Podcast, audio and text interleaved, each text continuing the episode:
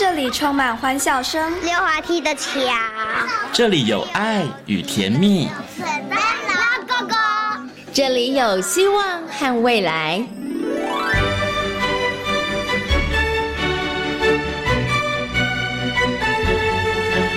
遇见幸福幼儿园，遇见幸福幼儿，遇见幸福幼儿，遇见幸福幼儿园。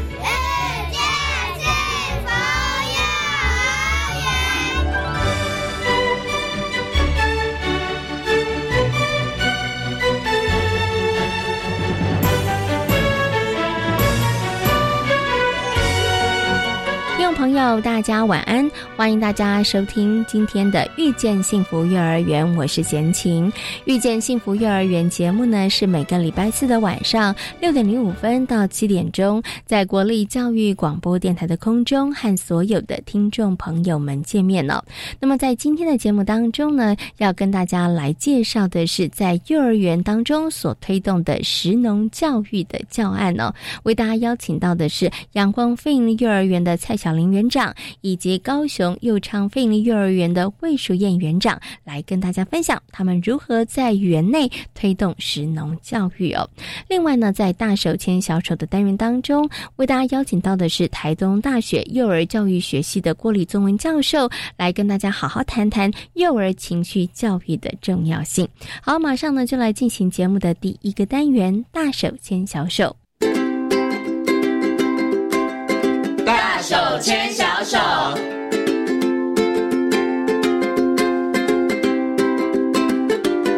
里是教育广播电台，您现在所收听到的节目呢是遇见幸福幼儿园，我是贤琴。接下来呢，在节目当中呢，我们要进行的单元呢是大手牵小手。那么在今天单元当中呢，很高兴的为大家邀请到了台东大学幼儿教育学系的郭礼宗文教授呢，来到节目当中哦，跟所有的听众朋友、所有的爸爸妈妈呢，我们好好来讨论一下孩子的情绪教育哦。那首先呢，先跟我们的呃中文老师问声好，Hello，老师您好。Hello，各位听众，大家好，贤青好，好久不见，对，真的好久不见哈。那所以呢，我们今天要请老师好好来跟大家谈谈情绪教育啊，因为情绪教育这件事情真的其实非常非常的重要哈。可是我觉得很多的爸爸妈妈重视到情绪教育这件事情的时候，通常啊，可能都是孩子的情绪出问题，他们才意识到说，哎，这件事情好像很重要哈。所以我想，是不是可以先请中文老师来跟大家谈一下，因为。大人可能会觉得说，哎，小朋友要教情绪，或是重视孩子的情绪，其实真的等到孩子有一定的年纪了。那还是说，我们其实应该早一点来教。所以，孩子的那个情绪教育发展的历程，他到底从什么时候开始，他其实就有那个心情的起起伏伏了呢？其实，孩子从出生就开始有情绪了。嗯哼，比如说他觉得不舒服，他就哭嘛。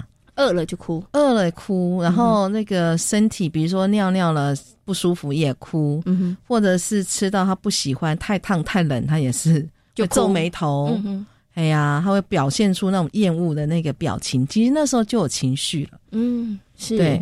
那我们会说，其实一般幼儿的话，他有一些基本情绪，基本情绪大概就是六种，是。那在非常小的时候，大概就会有。那我们华人就是有喜怒哀。乐。乐的话跟喜是同一类的，所以就是小朋友会有哀吗？那个小 baby 哎，啊？也会有，会啊，嗯哼，对，是，嘿，所以喜怒哀，对，悲伤，比如说他他哭了，假哭了半天都没有人理他，就真的要哭了。啊！哦，真的悲从中来了，对，好，这本来是我真的有看过小孩，本来是假哭，对呀，后来就变成真哭，就是这样，因为。因为其实小孩，因为他的语言发展没有那么快，所以他他其实有时候哭是为了要表达说他想知道他旁边到底有没有人。那他因为他的发展上，呃，所谓的就是呃物体恒存概念也还没形成，所以他没有看到，他就觉得是没有，他觉得失踪了，对，就没有这件事情，所以他就必须要借由一些别人的反应来确认他的旁边是不是有人的。嗯哼哼，对呀。然后再来，除了这三个之外的话，还有一个就是惊讶。嗯，惊讶有的是好的，有的时候是吓到，也是惊讶。嗯，是啊。然后再来的话，就我们刚刚讲厌恶、讨厌，是。嘿，然后哎，还有一个是害怕。嗯，对，恐惧。嗯，总共是六个。是。好，所以其实孩子他出生之后，其实。基本上就会开始有这些情绪了。对，那有应该是说这些情绪，它可能是与生俱来的。最早应该就是喜，就是厌恶跟喜欢，就两个。嗯，哎，然后慢慢就分出来。嗯哼，那其实，在差不多一岁左右，这六个大概应该通通都有。嗯，对，所以它算是就是比较早发展出来的情绪。是 OK，好，所以呢，其实刚刚老师有提到了孩子的情绪，其实在一岁的时候，我们刚刚提到的那六种哈，对，喜怒哀，然后还有呃惊呃惊恐，对不对？哈，然后还有这个就是呢恐惧、厌恶，对，好，那其实这些其实。一岁左右的时候，他其实大概都会有了。可是有的时候，爸爸妈妈为什么没有那么快察觉出来？可能是因为跟孩子他的表达没有很完整有关系了。是有关系，因为孩子那时候语言还不太好，所以他什么都用哭的。嗯，所以所以爸妈只有你哭了，对，然后哭，然后爸爸妈妈解读又很简单，喜欢不喜欢，要或不要这样子。对，或者说他只会觉得说他是不是什么没有满足他，是饿了。还是那个尿布湿了，嗯他实际上可能有其他的需求，比如说他需要人家抱抱啊，是，哎，他需要确认旁边到底是不是有人在啊，他害怕啊，是，对，那他讲不出来嘛，所以他就用哭的。对，然后爸爸妈妈，如果你的那个理解又没有那么样子的好的话，其实你就会误判了。对对，那想问一下，请问一下钟文老师，那爸妈误判的情况下？会变 会对孩子造成什么影响啊？会不会觉得说，我就是我这个地方我很害怕，可是你真的没有来给我秀秀，你没有给我来抱抱，那其实我那个害怕就会存在心里。所以，如果爸爸妈妈对于孩子那一岁左右的情绪误判的时候，对于孩子的发展会有些影响吗？嗯，原则上，除非你要长期啦，就长期你都不理他。那当然，偶尔一两次，偶尔一两次，爸妈不用那么担心，因为有时候我们会 miss 掉啊，因为他 他那边哭，我就真的没听到，他真的不讲嘛，对不对？对呀，或者是说，我就正好在上厕所，我也没办法去，是，所以不用那么那么紧张。可是如果是长期的，确实是会有影响，因为如果是这样的话，其实大部分孩子他后来就选择不要表达。嗯，你会看，其因为有一些像那种孤儿院的研究啊，他们就是孩子如果说他常常哭泣，其实都没有人来理他。他后来就选择不要哭了，因为哭没有用啊。嗯，所以他的那个那个情绪的表达的这个部分，他就会选择是不表达了。嗯，所以就会看起来就是这个孩子可能大之后，他可能好像有点冷漠。对他可能就 一号表情，他表情都是如此，没有什么太明显的喜怒哀乐。嗯，对，所以我们可以倒推回去嘛。如果我们现在有看到那种一号表情没有喜怒哀乐的人，可能他小的时候，可能在这个部分上情绪的表达没有被满足哦。嗯，这个长期研究我还不晓得，不过因为也有搞不好会有其他的因素，因为比如说有些小孩他是他如果一一一没有表情的时候，家长反而很紧张，嗯，就会一直来问他，也许他这个就是他让别人来注意他的一个方法。讯号，对呀，是，对，所以也很难说，有时候这样太过分了。哎呀，小孩就明明没怎样，他就会觉得你干嘛一直来问我？是对呀。嗯，OK，好。所以刚刚讲那个其实有点武断啦，因为他其实应该可能有很多很多不同的原因。但是如果小孩子的情绪你长久你其实都不去理他的时候，那孩子真的就会觉得我想要透过情绪的表达跟你说某些事，你都不听，嗯，你都不了解，那我干脆就不要说了，因为说了哭了也都没有用，对不对？好，好。那刚刚其实啊，老师有提到很多爸爸妈妈他们是属于比较紧张的。我们刚刚讲有的是长期都不理嘛，哈，那有的可能他就是属于比较紧张型的哈。那其实我在观察啦，有一些爸爸妈妈在对待孩子的情绪的部分上面呢，有的是非常的极端，有的就是哎一点点，然后就可能小孩子稍微在发脾气，为什么发脾气？爸爸妈妈要压抑他，就觉得说小朋友你你不要发脾气呀，怎么脾气那么差？年纪这么小脾气这么差，这是一种；还有一种觉得说哦不要压抑他，他要哭我就让他尽情的哭，对不对？那像这种啊过度的压抑或过度的可能放纵，不去管他的话，其实对于孩子的发展会造成什么样的影响呢？嗯，基本上我们要给爸爸妈妈一个观念，就是说其实感觉或是情绪，情绪它是被。某些事件或者他的感受或他的想法挑起来的，哦，那挑起来，那那有情绪或者有感觉这件事情，应该是每个人都会有不一样的程度的感觉。就像有人觉得，哎，现在好冷哦，有人就觉得哪有很冷，嗯哼。所以就同样的情况，可能每个人感觉会不一样。是，那我们会说，那感觉不一样，不代表他错。嗯，对，每个人本来就可以有不同的感觉，不同的。这个对事件不同的这个感受是好。那所以的话，我们会建议爸爸妈妈说，那个那个情绪有时候 OK，其实重点是在他怎么表达。嗯，所以孩子有不同的情绪，这件事情是 正常的，正常对不对？好，所以不要去压抑他，不要觉得你生气，不要觉得你愤怒，这件事不应该的。对，其实他有这个情绪都是正常的，而且其实我现在也有听到一个说法是说，情绪是没有好坏的。是的，因为很多爸爸妈妈会觉得说，为什么小孩子不要哭？为什么小孩子不要生气？是因为我们觉得那个是一个好像不好的情绪，我们把它贴了一个标签，其实是没有的。没有，因为我们会在会分所谓正向情绪跟负向情绪，甚至中性的情绪。嗯哼。可是不管是正向的或是负向情绪，它都是情绪，情绪没有什么好坏。因为我们有我们有情绪，我们有感觉，至少他有感觉啊。嗯，所以情绪很重要，是他有觉察，是，哎，不要很白目，这样比较重要。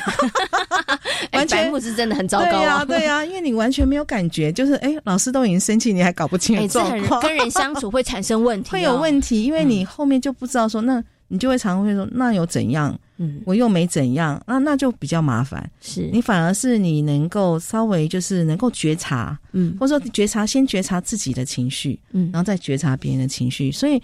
情绪的这个感受力，如果能够养成，其实对他以后的发展是蛮重要。不是只有只有自己的情绪发展，包括跟人的互动，甚至他整个氛围、环境的这个整个氛围。嗯哼，哎，比如说像有的小孩，他进图书馆，他就发现大家都讲话很小声，他要感觉得到。嗯，嘿。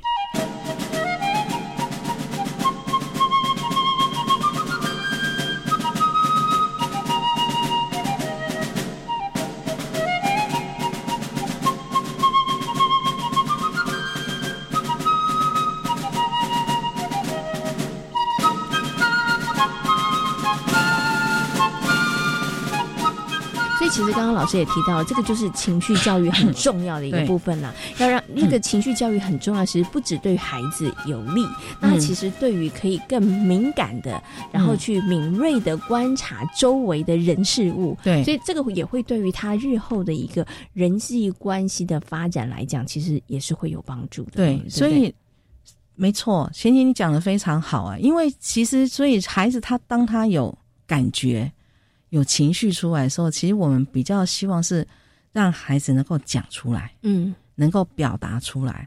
那他表达出来的方式，倒是我们希望依照他的年龄层，慢慢的引导他来符合我们社会文化的要求。嗯，OK，好，所以先来厘清一下，孩子有情绪这件事情非常正常，而且甚至爸爸妈妈要觉得开心。好，你的孩子，你的孩子是一个感 有感情的这个人类，对不对？哈，爸爸妈妈反而觉得要高兴哈，他不是无感的哈，只是说孩子有情绪是好的，但是他怎么样去表达表现这件事情哈？那其实老师说，更重要是要可能要引导孩子说出来，然后。再来就是他怎么样去处理这个情绪的表达啊，这个部分就是另外一个课题了，对不对？好，可是我想请问一下老师，我们刚刚讲就是说，哎，爸爸妈妈就是对于孩子的情绪呢，你要保持的就是有情绪是 OK 的，嗯，那有情绪，而且情绪的这个强度感受，其实每个人是不太一样的，没错。那我们刚刚讲啊，所以可是想问，请问一下老师，如果是爸妈压抑孩子的情绪，会发生什么样的事情啊？嗯，爸妈如果压抑孩子情绪，通常孩子会找另外一个点，此处发不了，我就从另外一个地方发。对，所以有时候你会看到，有时候像那个兄弟姐妹之间嘛，有没有？爸爸如果常都会说：“哎，你的哥哥要让他，他就很生气。”爸爸妈妈不在，他就。揍了弟弟 哦，所以啊有所以爸爸妈妈不要觉得哎，现在凶他个两句他就不哭了，或者凶他个两句他就不发脾气，你以为就没事了？对，其实没有，那个怒火还是在还在里面。对，哦，他会从别的地方然后去发泄了。对，哦，诶，我想请问一下老师，这个就让我想到有些啊爸爸妈妈就会觉得 跟幼稚园老师反映说，哎，我的小孩在家里很乖啊，可是跟老师说，哎，没有，他在学校里面可能会跟同学嗯。会有一些冲突。会，其实就有可能是这样的状况，也有可能，因为他就是在家里可能被压的太太紧，嗯哼。那在学校，我们通常老师现在不会，就是比较开放教育嘛，所以会希望孩子他能够自由的表现他自己的一些想法，嗯哼。所以他就会有时候就会太 over，嗯，那老师又不会像家长这么的这个严厉。凶他，或者不会处罚的，至少不不能体罚嘛。是，对呀，所以他就会觉得说，哎，好像还没有很严重啊，因为老师也还没对我怎么样，嗯，所以他就会。就会比较 over 一点的行为就会出来，嗯，对，所以他可能就是在家里面状况，可能爸爸妈妈都觉得很 OK，可是为什么在学校会有一些状况？这可能就跟他的情绪上面其实是被压抑的有关，是有可能的。对，好，那我们刚刚讲是情绪的压抑，那有一种爸爸妈妈是，其实他想说不要让孩子有太大的情绪起伏，所以他就变得可能是顺从的小孩子。然后有一种可能孩子快要发了，好了好了好，你不要生气啦，好了好了好了，没关系啦，不要哭了，对不对？哈，啊，你要什么就给你什么，嗯嗯嗯，这样会对于孩子的情。绪发展会造成什么样的影响啊？他就习惯于情绪勒索大人。哎，小孩子也会啊，会啊，因为他有时候就知道，我如果一哭，你就会顺从啊。是，对呀。OK，所以爸爸妈妈就会陷入了万劫不复的深渊。因为小孩小孩真的很聪明，是啊，小孩是聪明的，对他就会发现说，哎，此招有用，对，他下次就又一直会反复用这一招，对，而且他有时候知道跟爸妈哭没有用，要去跟阿公阿妈哭才有用。阿公阿妈就说：“你不要再让他哭了，你就给他嘛。”哦，你看这个其实就可能在家里面，我们就发现大家对于孩子的情绪的处理的方式、处理的态度其实是不一样的。对，有的时候可能爸爸妈妈觉得说：“哎，我我应该让他发泄，我应该要让他好好表达。”可是有的时候，可能长辈就觉得，哦，他哭很久了，他这样真的很吵咯。嗯，小孩子不要让他这样子很累。对，小孩哭其实很可能很伤身。对呀，那你就给他哦。那这个时候其实也是不行的。老师说，那就是会变得孩子他就会用情绪勒索。嗯，对他就会知道说，哦，原来这一招是有用的啊。所以其实孩子的情绪他怎么样呃表达？然后怎么样去好好的去呃处理，或者是爸爸妈妈要怎么样引导孩子好好说出来？其实这件事情是重要的，让孩子去认识自己的情绪是重要的哈。因为刚刚老师有提到了，认识情绪这件事情不是对孩子本身有利，但其实对于他日后的人际关系的发展也会有一些帮助。嗯，那接下来就要请问老师一个很重要的问题啦。我们刚刚其实前面讲，孩子出生其实就有情绪了，只是情绪刚开始的时候就。夸夸高兴，可能生气、厌恶，哈，比较明显，然后慢慢慢慢发展出其他的。那爸爸妈妈到底要什么时候教孩子的这个情绪教育？到底什么时候开始切入啊？其实平常就可以了，互动。平常那老师几岁啊？你知道六个月的跟他讲，其实很困难呢。他那时候应该听不懂人话吧？这个的话，我就要说了。其实孩子他的语言学习是收集讯息来的，所以你如果常常跟他说，他其实慢慢就会能够理解。两三个月的时候也可以哦。孩子他的听力发展非常早，他其实在肚子里就发展听力了。是，所以我们才会有时候会说：“哎，爸爸妈妈，你在这个肚子旁边跟他讲话，他其实会认出你的声音来。”嗯，所以他你跟他说话，他其实当然刚开始他不理解，可是你跟他讲讲久了，他会慢慢的去用自己聪明的头脑去分析，大概这这句话在说什么。嗯，所以他们的语言学习的这个部分，你就。我常常都鼓励家长说：“你要跟孩子说话，你不要觉得他听不懂，嗯，或者说他根本还不会说话，他就他就听不懂你说话。其实孩子会先从听开始，是，所以你就要常常跟他讲：哦，你生气了，嗯，哦，因为妈妈的那个牛奶泡太慢了吗？是，还是你那个太慢了，跟你换尿布了吗？” 可是这个时候，小孩其实不会回答你啦，对不对？对，但是妈妈要 在这个部分上面，你还是要讲。那孩孩子慢，孩子慢慢就会知道说，哦，我我哭了啊，因为妈妈说可能是这个原因哦，可能是牛奶泡太慢哦，可能是尿布没有换哦，或者可是今可能是今天没有抱抱我哦。哦，那妈妈其实讲很多很多种可能的时候，老师刚刚意思就是，孩子的大脑当中会开始累积这些智慧，对，还有这些意思。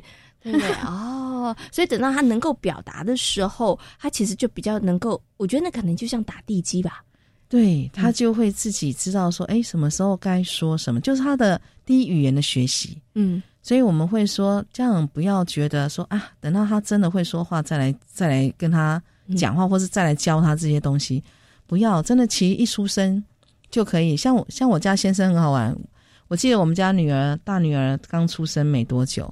那又有我说做家事，我就请她抱她，然后她就说啊，我就说你跟她说说话嘛。她说她说我不知道跟她说什么，他也听不懂。对，我就说那你就念报纸上的东西给她听好了。这时候应该你的先生会白眼一下吧？他想说。他怎么可能听得懂？对，然后可是老师说了，孩子的听力其实是很早发展，很早就发展。对你现在念，你可能看他好像没什么反应，但是慢慢他就知道哦，有一个音。是这样子发的，嗯，对不对？所以这个也等于是帮他建构他的那个语言的那个能力啦，没错，对不对？哦，好，所以呢，大家知道了，孩子的情绪教育从什么时候开始？其实从 baby 的时候就可以开始了。当他哭的时候，那个就是爸爸妈妈可以来做点事了。这个时候你就开始可以。跟他讲话了，讲好多好多的可能。其实我觉得，刚刚老师在做这个示范的时候，我觉得也很棒。就是说，因为爸爸妈妈有的时候，其实孩子哭的时候，你你真的也不知道怎么样，到底是怎么一回事的时候，我觉得像老师刚刚讲，你有很多可能是饿了吗？尿不湿了吗？肚子不舒服吗？嗯，其实这个也是帮助。我觉得爸爸妈妈在那。等到孩子大一点的时候，再帮孩子厘清孩子的情绪为何而来的时候，我觉得他也他也是一个很好的练习，对不对？没错，因为你小的时候就可以帮孩子找很多小孩不会回应你的时候，你会找好多好多的面相。等到孩子大的时候，因为孩子可能到呃幼幼班的时候，他有一点点语言能力的时候，就算有一点点，他还是没有办法讲出来。对，那时候还是要爸爸妈妈选项一二三四，然后他就选说哦，我觉得应该可能是二。对不对？所以那个其实对于爸爸妈妈来讲也是一个很好的练习没错啊。OK，所以其实呢，孩子的情绪教育呢，可以从日常，对，从很小的时候其实就可以开始了。没错，对不对？那当当然，刚刚老师有提到一个重点，但是情绪教育这件事情，它其实要随着孩子不同的年龄层，那爸爸妈妈引导的方式，嗯，可是其实应该都会不太一样的。就是适当的表达这件事情，嗯，因为太小的孩子，他就是先愿意把情绪表达出来，嗯，比较重要。然后慢慢的，我们才给他一些社会性的规范，是，比如说，好啦，要哭啊，那那个怎么样？那个可以哭短一点，或者是哭小声一点啊。哎，其实像我们，呃，在因为我在幼儿园比较多哈，那幼儿园的孩子他就很有趣啊。比如说，像我们就试过。呃，像刚开学的时候，孩子刚入园都有分离焦虑嘛。那分离焦虑的话，你就看那个幼班的孩子很有趣，我都说他们哭得非常的自在，嗯，就他爱怎么哭就怎么哭，旁若无人，对他根本不管人家，对呀。然后甚至你过去跟他说你不要哭，他哭得更大声，是对。所以两岁的孩子，我们就知道，其实他还没有办法知道社会规范是什么。所以你就让他哭，你就跟他说：“好了，我知道你很难过啊，啊，那你好好的哭没有关系，老师会陪你。”嗯，对。是。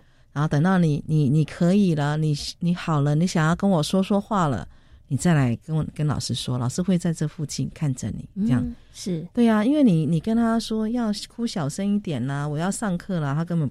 没有办法，没有办法，对，因为他觉得我这个此时此刻我就要。先要哭，对，好，所以呢，其实跟着孩子的不同的年龄层啦，处理方式不一样。但是老师刚好提到一个最重要，就是要让孩子的那个情绪可以表达先表达。出来，大班就可以哦，大班我们有试过，老师跟他说。哎，某某某，我知道你很难过，可是我现在上课，你可以哭小声一点吗？嗯，他是可以哭小声一点，所以就是不同的年龄层嘛。那我们其实要了解孩子的这个发展，包含他的语言的发展，哦，包含了他这个生理的这个发展，然后我们再去，真的也算是对症下药了，嗯对哈。然后针对孩子不同年龄层，然后再给予他们情绪部分上面的一些引导。或者是一些表达的方式，是的。嗯，好，那今天呢，邀请到郭李宗文教授呢，跟所有的听众朋友呢，谈论到了孩子的情绪的这个能力哈。那也希望所有的爸爸妈妈，最重要的要记得，情绪没有好坏。下次孩子在哭的时候，不要说，哎，你怎么脾气这么差？其实这跟那。真的没有关系，对孩子能够表达情绪，其实是一件好的事情哦。好，那今天呢，非常谢谢中文老师在空中跟所有听众朋友所做的分享，谢谢老师，谢谢，好，谢谢各位听众，谢谢贤琴。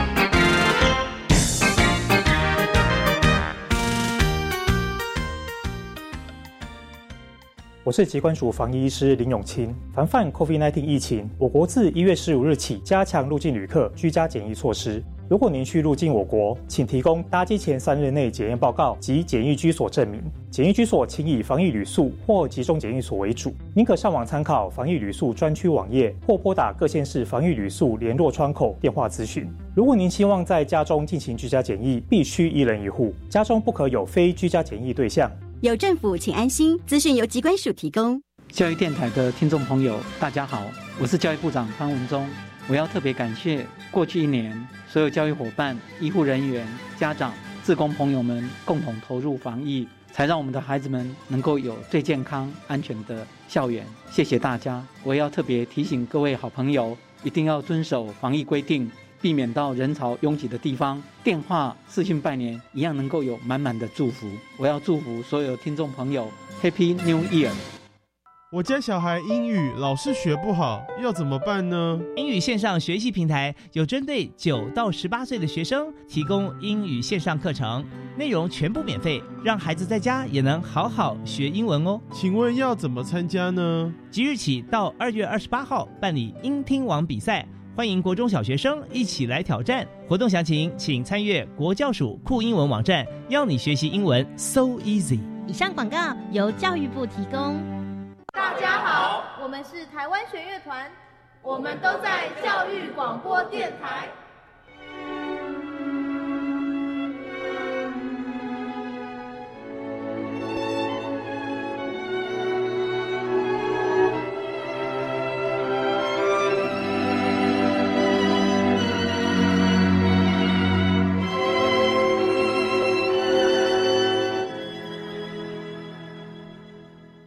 里是教育广播电台，您现在所收听到的节目呢是《遇见幸福幼儿园》，我是贤琴。接下来呢，在节目当中我们要进行的单元是幸福幼儿园。那么在今天的幸福幼儿园呢，要跟大家来分享哦，呃，不同的幼儿园他们在推动实农教育上面，老师们用了哪一些巧思，分别设计出了哪些有趣的教案呢？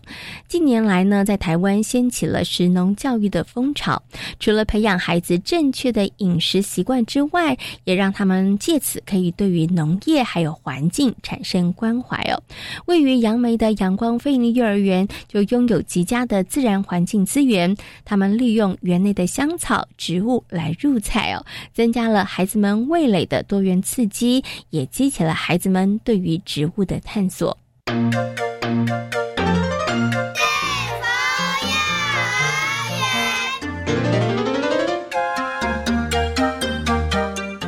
其实呢，因为呃一进来的时候呢，我们就觉得说，呃整个环境很自然，然后我们就在想说，呃蚊子也很多，所以我们就先呃种植了很多的香草植物。那香草植物种下去以后呢，就想孩子如果只透过触摸或者是观察或者是鼻子的闻，好像还太少，所以我们就把呃校园里面可以吃的植物。都把它规划进菜单里面，比如说呢，呃，大花咸丰草蛋花汤。那我们 我们就会跟，比如说在吃午餐的时候，我们就会问，我就会用广播问孩子说：“你们知道今天午餐的汤是什么植物吗？”然后呢，他们就会去观察他们碗里面的食物。那个叶片的形状，那有人就会发现，对，然后说对，就是大花咸丰草汤。那当然老师也会介绍，对，然后因为这样的关系呢，他们出去再看到大花咸丰草的时候，那个情感就不太一样了。然后大花咸丰草又很好玩，又可以呃射那个鬼针草它的种子这样，然后呃像其他的植物，比如说香茅鸡汤。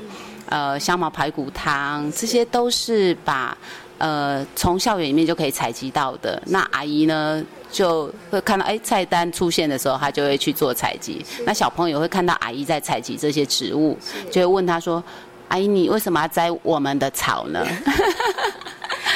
阿姨就说：“哦，因为今天要煮鸡汤给你们喝啊，对，对，所以哦，孩子就知道说哦，所以我们今天喝的鸡汤里面会有那个香茅，是，对，然后透过这样子呢，孩子会去特别对这些植物是有感觉，他们会去摘那个叶子来闻闻它的味道，摸摸它的触感。那每一种叶子其实都有不同的触感还有形状，这其实就是一个观察跟学习了。love you. 所以呢，其实，在阳光飞的幼儿园推动实能教育，有这个让孩子先眼睛看，他可以看得到观察，然后可以闻闻看。更特别的是，小朋友可以吃吃看哦，因为呢，真的很有心。然后呢，都把这一些香草植物都入菜了。刚刚听园长讲的时候，我觉得哇，你们的厨房阿姨也真的好厉害哦，有很多各式各样不同的这个诶香草，然后搭配的这个菜单。可是呢，其实刚刚讲的这些之外，我觉得它等于是打开孩子的五感嘛，然后去呃了解在。这样子的一个环境当中，有的这个可能作物啊，或者是呃植物的生态，那其实有没有机会让孩子他们自己也可以动手去栽种呢？呃，我们是有一个小菜园，那这个小菜园呢，呃，当初开园的时候，其实透过很多职工家长的协助，把那个菜园里面石头清出来，然后可以种菜。然后之前是有个班级呢，就是他们在认识校园的时候看到菜园，他们就孩子想种菜。但是他们选择一个挑战度非常高的高丽菜，真的很高。对，然后呢，在呃高丽菜种下去呢，就会有很多的状况问题出来了。比如说，他们高丽菜被虫吃了，吃到快精光，那怎么办呢？最后回到课程里面，他们就讨论说：，哎，高丽菜会被菜虫吃光，那抓虫啊，啊抓了虫要怎么办呢？又又抓回来养好了。所以他们就把菜虫抓回来教室养，然后看着菜虫一天一天慢慢的长大，然后呢，呃，结蛹，然后看它羽出来，羽化出来，然后看着它飞走，哇，觉得好像是他们照顾长大的小昆虫这样，然后再到菜园去的时候，又看到蝴蝶来产卵，他说，嗯，这次好像我们刚养过，就他们其实。孩子后来有想到一件很矛盾的事情，就是我们养了菜菜虫，然后菜虫变成蝴蝶，蝴蝶又回到我们菜园，然后又在上面呢，又产卵，然后我们再对，然后我们再把它带回来，就然后他们有体验到这整个生命的一个循环，可是他们就是不忍心去伤害那些菜虫，对。我觉得这也就是一个很好的生命教育啦。虽然刚开始我们可能是种菜哈，种菜也是食农教育的一环，可是从这个食农教育，你看它其实也跟生命教育有关。那我想请问一下这个园长，那小朋友种的高丽菜了，虽然菜虫吃掉了一些，但还有嘛，对不对？那那些高丽菜呢？因为像有些元素，他们其实就是也让孩子，这也是在推动食农教育，让孩子体验这个农作的过程之外，其实他们可以对这个作物更了解。然后呢，孩子。可能哎，在饮食的部分上面，他们也知道吃食物的原型。所以，像阳光飞行幼儿园小朋友种的高丽菜，后来的这些高丽菜的下场如何？呃，我们把它卖掉了。哎，这个很特别，因为很多幼儿园都是就是交给了厨房阿姨，然后就烹饪了，或者小朋友自己动手做一些可能其他的可能餐点。可是你们为什么会选择把它卖了呢？因为小孩想买书，所以他们知道，就是他们有。高丽菜这个成果呢，是可以拿去卖钱，然后，然后把那个赚到了钱呢，再去买一本书回来。因为他们那时候呃很想要有一本那个昆虫的书，所以他们就用了这样的方式，对。然后买了书以后呢，老师也没有请书商直接把书寄来学校，是到便利商店去取货。所以呢，呃，书到了便利商店，通知老师以后，老师再把孩子带到便利商店便利商店去，把那本书带回来。是，对。我觉得这这真的是一个好棒的过程哦，就是可以跟孩子让孩子了解，对不对？其实就是现代人购物的方式，因为爸爸妈妈他们其实也可能是用这样子网络订书，然后可能到便利商店去取货。可是爸爸妈妈不会让孩子有这个机会去经验，但是老师就透过这样的一个方式，就让孩子知道哦，现代人我们可能在购物上面的一个模式会是什么样子的哈？对哦，所以这个阳光飞鱼很特别，就把高一菜。卖了，然后小朋友来买书。可是买什么书，这应该也是小朋友他们经过讨论的吧？是的，因为就是要买他们想要的书，不是老师想要。所以他们当初是有在讨论，就是哎，他们要他们有想要一本什么样的书，然后去把它买回来这样子。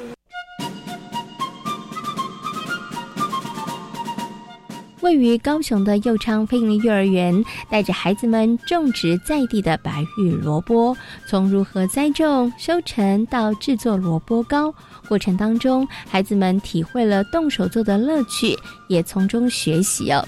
那么在今天的单元当中呢，魏淑燕园长将跟大家来分享他们如何推动这个跟萝卜有关的教案。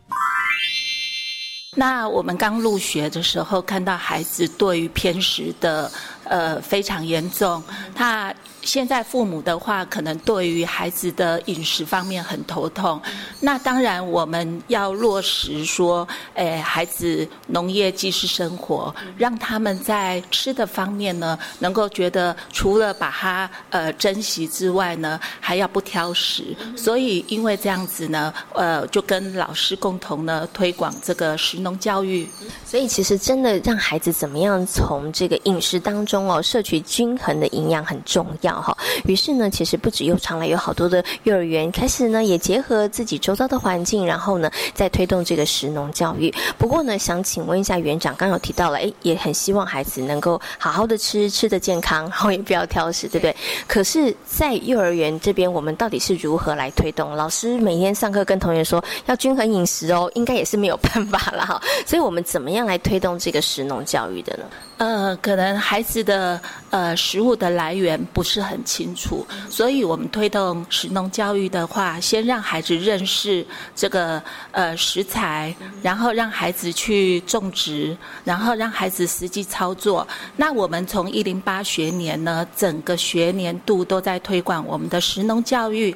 那孩子呢，从呃探讨健康的生活、饮食的选择这些课程，还有我们的呃包括我。我们餐桌上的食物的营养、安全这一些呢，呃，进而关心我们食物的来源。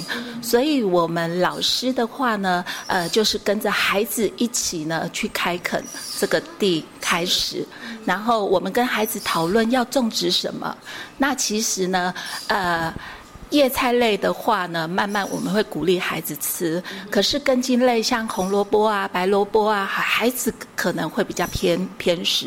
所以呢，我们就是走呃在地文化的一些农业，我们走呃我们的美农的呃白玉萝卜。对，那我们就是呃主题跟着萝卜呃跟着石农呃拔萝卜去这样子的的课程进行。好，那我们就先从那个我觉得啦。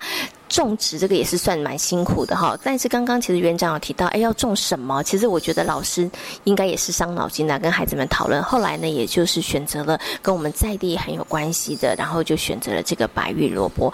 但是老师应该都不会种吧？所以刚开始的时候，那个种植，我觉得这个过程应该就非常有趣。到底该怎么种，然后它才能够长大？这是对孩子来讲，其实也是一个很好的学习。呃，其实我们老师是跟着孩子做中学，因为我们老师也大部分都住在都市，在对于农耕来讲的话也是很陌生，所以呢，我们一开始种的话，老师也找寻了很多的资料，跟孩子去探讨，那等于是跟孩子一起做中学。那我们从我们校园里面有一一片。呃，很棒的呃未开垦的地，那我们老师跟着孩子一起去开垦，然后去讨论出后来我们就是要。种植白玉萝卜，那刚好季节是在冬天的时候，那我们老师呢跟着孩子一起去栽种。那过程中除了我们萝卜之外呢，还有比较快收成的叶菜类，所以孩子就比较能够感受到呃丰收的时刻。那丰收的时刻呢，我们都讲呃孩子自己种自己。自己吃自己解决，所以呢，他们呢就很乐意自己去栽种，看到那个成果是非常喜悦的。那栽种完呢，那我们从孩子呃他们的呃蔬菜收成去做洗切，然后甚至去呃烹煮，嘿，然后呃桌上的食物呢，就是他们栽种自己做出来的东西，所以都吃光光，对。所以小朋友非常有成就感呢。但是我觉得呢，其实老师啊跟这个园长也很有心机，因为种萝卜要比较长的时间，怕小朋友没有耐心，觉得啊怎么种这么久，怎么都还没有这个有结果，对不对？好，所以有一个叶菜类，因为它的收成速度会比较快。不过像刚刚园长提到了，哎，那可能要采收啦，然后可能我们要清洗啦、烹煮啦，这些也都是小朋友他们自己动手做吗？呃，是的。我们平常的话，在教学上面本来就是落实孩子动手去做，那刚好实农教育呢，是刚好呃可以让孩子呢呃每一个步骤都可以自己动手做去做，那家长也很开心，就是说孩子呢会回去跟他们分享，然后甚至呢呃。妈妈在煮菜的时候，孩子就在旁边去去帮忙，就是说，哎，我们在学校有做什么？好，那去帮忙去切，那甚至最后我们萝卜收成的话，我们家长都会认为说，孩子可能呃去拿刀啊、拿刨这样子去削，会觉得危险动作。可是呢，孩子就是从做中学，他们可以呢，呃。在安全方面呢，去注意到呢，那孩子都能够做得很好，这个是我们家长很讶异的一件事情。可是其实啊，我觉得家长的讶异哦，应该大家都可以想象得到，因为大家真的觉得小朋友可以拿刀吗？小朋友可以拿刨刀吗？然后可以来做这件事吗？哈！但是刚刚园长说，哎，小朋友真的可以做得到，但是安全的问题上，我觉得这可能也是很多的家长担心的哈。所以在这个部分上面，园方我们是不是其实在前面我们先做了一些训练，或者是说我们在安全的这个考量之下，其实我们有帮小孩子先做了哪一些前前面上面的可能。不管是技能啊，或是观念上面的一些传达呢。平常呢，让孩子一些学习手眼协调的一些呃能力，所以我们在透过玩具教具的当中呢，孩子的手眼协调能力就非常好了。那呃，当然在做这一些拿刀拿刨的呃工具之前呢，可能我们也感谢我们的呃志工妈妈，她到呃每一班去做协助。一开始呢，我们就是说呃。让孩子做中学，一面学一面去动手去做，然后我们再试着慢慢的放手，让孩子去做。我们是逐步的循次渐进的方式，让孩子去接触。当孩子一接触的话，哎，他有一点成就感，慢慢的孩子就是我们就会放手，让他自己自己去做。对，其实孩子的能力是非常棒的，是我们有时候大人呢，就是局限，然后没有试着放手去让孩子做。其实，呃，经过我们这样子实农教育实做的呃一整年下来，孩子的能力是提升的。对，孩子的能力呢是需要去让他有机会去学习的。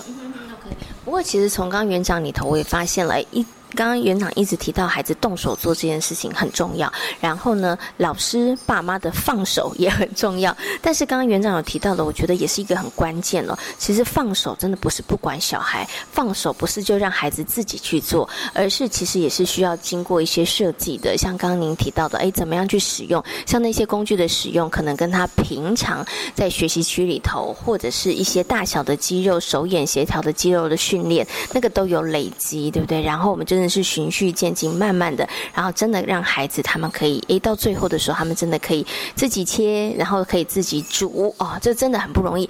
连煮的部分也是小朋友自己来吗？呃，对，都是让孩子自己亲自亲自去尝试。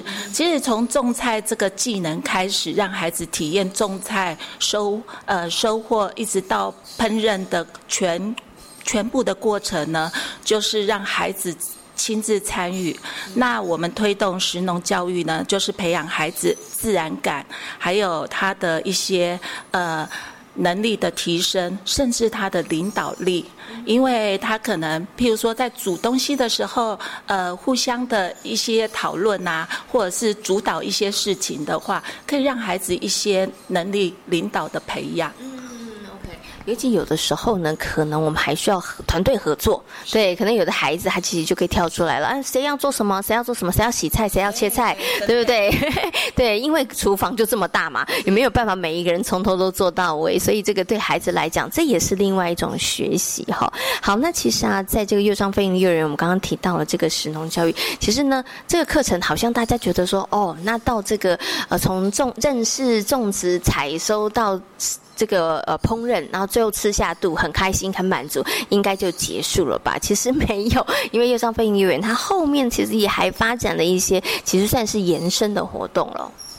呃，是我们呢，呃，因为我们这个计划，食农教育的计划是高雄市政府的农业局办理的，那我们是真呃经过。教案甄选，然后我们到最后会有一个成果发表会。那我们在当天呢，我们会孩子制作的一些食材，像腌萝卜、晒萝卜、萝卜钱这一些，呃，萝卜干的呃炒萝卜，这些都是孩子制作。那我们当天呢，我们会有一个呃成果发表义卖的活动。哎，对，那得到很多长官的呃认同肯定，这样子，那孩子也从中呢得到很多喜悦。那我们甚至呢，在整个活动。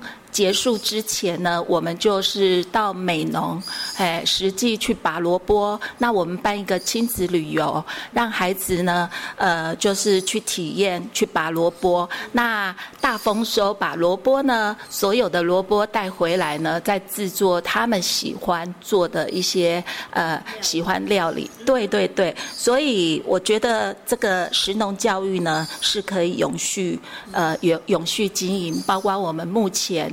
可能现在呃，我们最近呢，我们有种了一些呃洛神花，那孩子开始从洛神花的栽种，然后采食，那我们就是做蜜饯，嘿，那我们的老师很棒的主题就是生甘滴，生甘滴，对，让他们觉得说，哎，洛神花的呃。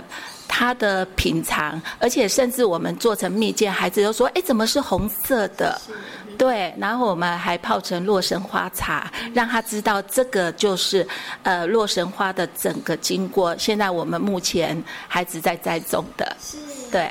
所以其实我觉得刚刚从园长跟大家分享里头，我发现了这个食农教育不止在学校里面在推动，它其实可以跟家庭也做一个很紧密的结合。因为我们刚刚在分享的这个呢，呃，白玉萝卜的教案，哎，其实后来小朋友做了，然后呢还办了一次跟家长他一块去的，然后小朋友回来之后还可以跟爸爸妈妈一起来做制作哈，这可能萝卜相关的料理，所以其实它也让亲子之间的关系其实也就更加的紧密了。好，我最后呢想请这个园长跟大家分享啦，就是透过这些实农教育头，其实应该都真的看到孩子的一些改变或者一些不同，对不对？好，来跟大家分享一下，呃，看到或是观察到孩子在这些教案里头他们的一些成长跟改变，好吗？好，其实我们觉得环境也是很重要的教育资源，然后要让幼儿呢爱护。动物、植物呢，关心周遭围的环境，亲近大自然，珍惜自然的资源。好，那呃，我觉得经过这一次这样子的学习呢，大家收获都满满的。那我们很感恩大自然的万物，感恩支持我们的母机构，还有家长、宝贝们呢，大家共创美好的未来。那我相信我们的石农教育呢，会呃落实我们的石农。就是生活。那不管我们有没有继续推动我们的食农教育，我们的呃一些呃孩子的一些跟呃生活有关的一些种植，还是跟我们密切相关的，对。所以其实就是它已经成为了生活一部分啦。因为饮食其实非常的重要，但是呢，我们也借由这样子的一个主题，让孩子从认识、种植、采收，然后动手做的过程当中，其实也培养了孩子好多的能力。孩子在这个过程当中也有非常多的呃精彩或者是丰富的一些收获。那今天呢，非常谢谢呢魏园长在空中跟所有听众朋友所做的分享，感谢园长，谢谢，谢谢，谢谢。这里是教育广播电台，您现在所收听到的节目呢是遇见幸福幼儿园，我是贤琴。接下来呢，在节目当中要进行的单元是亲亲小宝贝哦。很多的孩子呢，在幼儿园呢，他们其实是均衡饮食，什么都吃，但是呢，在家里头却是挑食哦。那面对孩子有这样的状况的时候，爸爸妈妈到底该怎么做，才能够改掉孩子们在家偏食的习惯呢？接下来呢，就为大家邀请到的是正义飞幼儿园的李淑丽园长来跟大家进行分享。亲亲小宝贝，呃，大家好，我是正义非营利幼儿园的李淑丽园长。呃，为什么孩子在家挑食，可是在学校却什么都吃？有没有方法可以改善孩子在家里的一个偏食习惯呢？呃，基本上呢，在我们教学现场。我们观察孩子，其实挑食的原因大概就是两个部分，一个就是孩子本身可能他的味觉太过敏锐，那再加上他可能在呃副食品添加的时候，就是比较呃家长提供给他的一个食物是比较固定的，那错失的他去体验一些呃多元的味道，那再加上如果说这个孩子本身他就是一个比较规律型的孩子，那他不太。就是习惯去接受一些新的的事物的时候，那这样的一个问题就会比较明显。那再来就是说，呃，可能就是一个环境的影响，比如说烹调方式或者是模仿而来的。呃，如何去改善孩子在这个部分的一个问题？呃，我们会建议爸爸妈妈要以身作则。那当你预期孩子可能会对这件这个食物有一些呃。挑食的的情况发生的时候，呃，或许你可以就是大口大口的吃，然后表现出呃真的很好吃的样子。然后呢，孩子其实看到你的表情之后，他的意愿就会提升。那再来呢，就是说有些时候，呃，现在其实孩子很幸福，因为呃零食的样式真的是非常的多元。那不管颜色、包装，其实都会呃刺激。呃，家长也好，孩子也好，他们的一个购买欲望。但是我们要提醒爸爸妈妈，就是说，有时候呃，零食的一个习惯，其实会影响到他吃正餐的部分。那如果说呃，就是孩子习惯，就是他呃嘴巴想吃东西的时候，他就是用零食来代替。那这样子久而久之，其实他也会影响到他到孩子他吃正餐的一个食欲。那再来，其实。很常发生，其实很多家庭，呃，就是都会让孩子其实边看电视边吃饭。那这个部分其实也会影响到孩子进食。在孩子吃饭的一个过程，其实他有时候会看到忘记吃饭，那反而就是让这些饭菜都凉了，也会影响到这个食物的美味。所以我们会建议爸爸妈妈，就是说在孩子用餐的时候。呃，给他固定的位置，然后呢，这个时候就是专心用餐。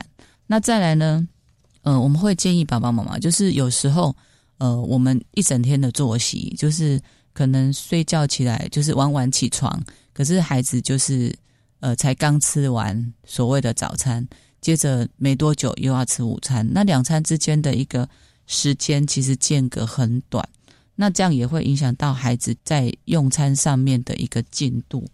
那我们会建议，就是说，呃，放假在家其实也要注意孩子的一个那个作息，那就是把两餐之间的一个间隔拉开来。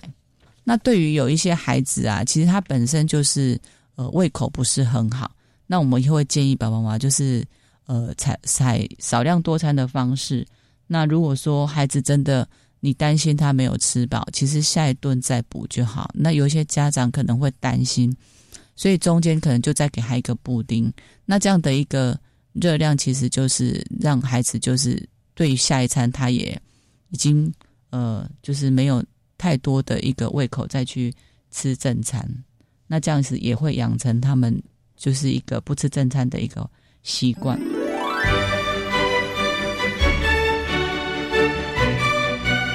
在今天遇见幸福幼儿园的节目当中呢，为大家邀请到的是台东大学幼儿教育学系的郭李宗文教授，跟大家谈到了幼儿情绪教育的重要性，同时呢，也跟大家分享了阳光非营利幼儿园以及幼昌非营利幼儿园的食农教育的教案哦。那另外呢，也跟大家谈到了孩子如果在家挑食的话，爸爸妈妈该怎么做。